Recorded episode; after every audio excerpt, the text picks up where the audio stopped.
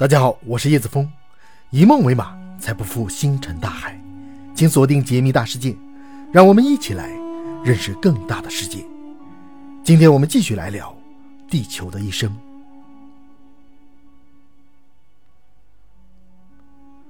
恐龙在六千五百万年前灭绝了之后，又诞生了什么高级的动物呢？就是灵长类动物。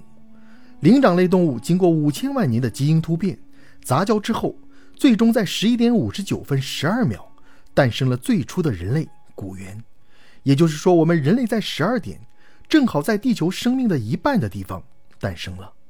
从古猿到我们只用了四十八秒，在地球的时间长河里，这短短的四十八秒就是五百万年，也就是五指山压孙悟空五百年得压他一万次。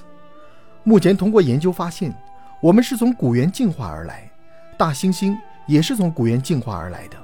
我们和猩猩的基因相似度超过百分之九十六，和黑猩猩的基因相似度达到了百分之九十八以上。那么，我们和它们的基因究竟在什么地方不一样呢？我们和猩猩有一个区域的基因表现出了明显的差异。这个区域包括四十九个基因片段，被称作人类加速区。还有一个特别的地方，就是基因的活跃度不同。人类这块基因活跃度非常的大。其他动物身上的这一段就没有那么活跃了。已知的这四十九个基因片段，有的会影响神经细胞发育、蛋白质的合成，有的会影响大脑皮层的生成，有的则会影响拇指关节的方向性还有灵活度。我们的基因就能够让我们这个拇指非常灵活，就适于拿工具进行一些细微的操作，而大猩猩就不行，有的还影响了我们脚踝关节的位置还有形成，造成我们直立行走就没有问题。有的影响了我们的语言系统，所有这些全都在人类加速区，而大猩猩它们也有，但不起作用。通过目前的化石发现，在这五百万年的时间里面，从古猿到我们人类，大脑的容量发生了三次断层式的暴增，而且这个暴增的时间点正好和地球上三次大的火山爆发时间对得上，就是说，地球上一旦发生大规模的火山爆发，脑容量就增长一次。第一次发生在一百八十万年前，第二次发生在近六十万年前，第三次发生在十五到二十万年前。这一次的脑容量一暴增，就产生了智人，也就是我们的祖先。而这个时间点是十一点五十九分五十八秒。那么，为什么火山一爆发，人类的脑容量就暴增呢？可能是因为火山爆发喷射出来的很多重金属，有些放射性的元素，造成我们被辐射之后基因突变。而脑容量则剧增，而这个暴增就造成我们的记忆力、还有逻辑分析能力、还有观察力、还有各种跟脑子相关的一些能力得到了突飞猛进的发展。而火山爆发则灭绝了很多其他不太优秀的人种。那么智人诞生之后，就开始渐渐地离开非洲大陆，去往世界各个地方。而这个迁徙的过程长达十几万年，直到至今一万年的时候。人类才真正的遍布了所有除了南极之外的所有大陆，最后到达南美洲。而当人类正好遍布了所有地球上的大陆之后，地球上所有人类突然学会了农业，这也是人类近代史上的第一个起点。而这个时间点是十一点五十九分五十九秒五十八。当然，农业出现也伴随着灭绝，比如尼安德特人、丹尼索尔人相继灭绝。会种地的同时。也学会了畜牧业，养羊、养牛，食物就很稳定了。食物稳定了，人口就开始增长，人们再也不必为吃饭苦恼，那么人就有更多的时间去做一些其他的事情，就产生了很多其他的行业。原先大家都种地，然后又有了一些手工业，而手工业就不需要种地，他们就可以用他自己的产品去换粮食。其他的各个行业就越来越繁盛，而各个行业繁盛之后。他们为了交换粮食，就不能住得太远，大家集中到一起，就出现了最初的城市。而这个最初的城市，就是在六千五百年前十一点五十九分五十九秒五十九，在伊拉克南部的美索不达米亚平原上诞生了苏美文明。人类第一个城市诞生之后，人类就有了法律、货币和度量衡。第二次技术的起点发生在三百年前的英国，英国皇家学会的院士瓦特。发明了蒸汽机，人类的第一次工业革命产生了。从此，机器就代替了人类开始工作，然后蒸汽轮船、蒸汽火车也让人类的运输、交通、移动都变得非常的便利。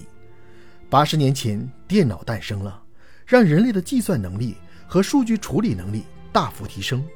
电脑诞生三十年后，也就是五十年前，人类第一次有了离开地球的机会，到了月球去。人类登月那个时候，也就是人类互联网诞生的时候。互联网诞生之后，地球就变得更小了，就到我们现在这个时代了。而这时正好是中午十二点。地球到现在四十五亿年，而地球。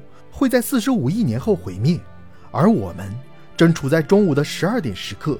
在这个时候，我们开始创造一种可能取代我们自己的生命体，就是人工智能。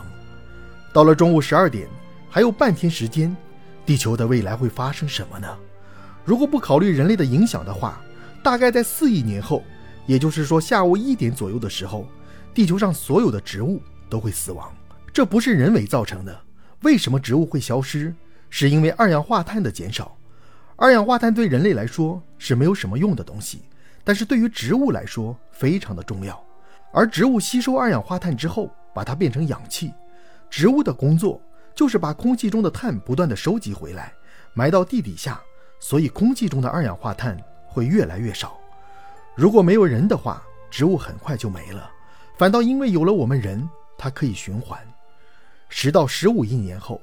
也就是下午两点半到四点左右的时候，地球的内核就开始变冷了，到四点就彻底凉了。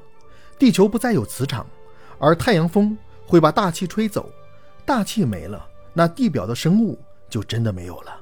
就算仅仅剩下的一些苔藓之类也都没有了。然后海洋会被蒸发掉，所以四亿年后地球上的绿色就会消失，而十五亿年后地球上的蓝色就会消失。地球就变成了火星，而到晚上十点半的时候，也就是四十亿年后，银河系和仙女星系就会相撞，就会发生大规模的星爆，超新星不断的爆炸，各种紫外线、宇宙射线照向地球，地球上不再有什么生物了。四十五亿年后就是晚上十二点了，太阳就会吞噬地球，这个曾经养育了无数生命和我们人类的蓝色星球。就会从宇宙中消失，这个事情是无法避免的。按照正常的宇宙规律的话，它一定会发生，也就是地球在四十五亿年后一定会从这个宇宙中消失，这就是地球的一生。那么我们现在站在这个交替点上，我们的命运会怎么样呢？简单来看，有两种可能：一是我们必须离开地球，但是按照宇宙的规律说法，我们最远。也只能到达仙女星系，而仙女星系最后会和银河系相撞，也就是说，我们永远无法逃出去。